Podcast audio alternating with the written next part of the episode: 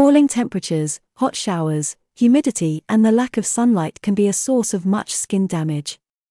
In winter, skin tends to be drier, complexions duller, and redness more present. This is far from being irreparable, provided you use the right natural ingredients to care for your skin without damaging it.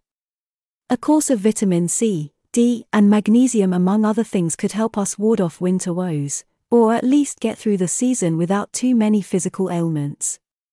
And when it comes to skin, natural ingredients can help provide it with all the necessary virtues to withstand the cold, humidity, temperature variations, and the lack of sunlight. Even before temperatures drop, here are three ingredients to include in your beauty routine to help prepare your skin to face the perils of winter. Honey's got you covered. In summer or winter, honey is a true natural ally for skin, although its virtues may depend on the flowers used by bees to make it. As we know, this natural ingredient combines antibacterial, anti inflammatory, and antioxidant properties, making it the perfect companion for problem skin.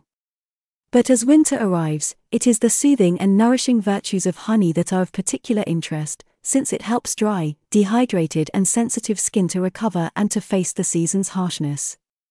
As well as treating your taste buds, honey can become an all in one cosmetic to nourish skin in depth, to boost its radiance, and to help it heal.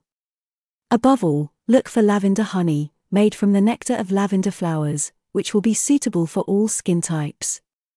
Carrot shows its sunny side.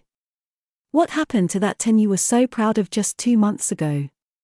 The lack of sunlight inherent to fall and winter is starting to make complexions paler, and especially much duller. This is something you can try to hide with foundation and bronzing powder, but which it's best to remedy with carrot, an accessible and inexpensive ingredient. Carrot juice will be the star of the season to make your skin glow, but it's also possible to introduce carrot into your beauty routine via an oil or macerated oil. These two products should be used as soon as you return from your summer vacation to keep your tan alive, then use them all winter long to restore your complexion's radiance, especially since carrots can help to prevent certain signs of aging. Chamomile soothes and calms.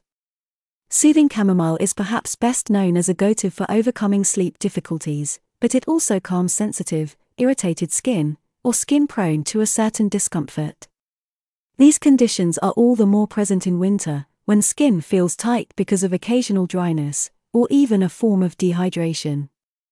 In deep winter, chamomile offers a true touch of softness for a skin badly affected by the season's many external aggressors. It can even help soothe irritated eyes.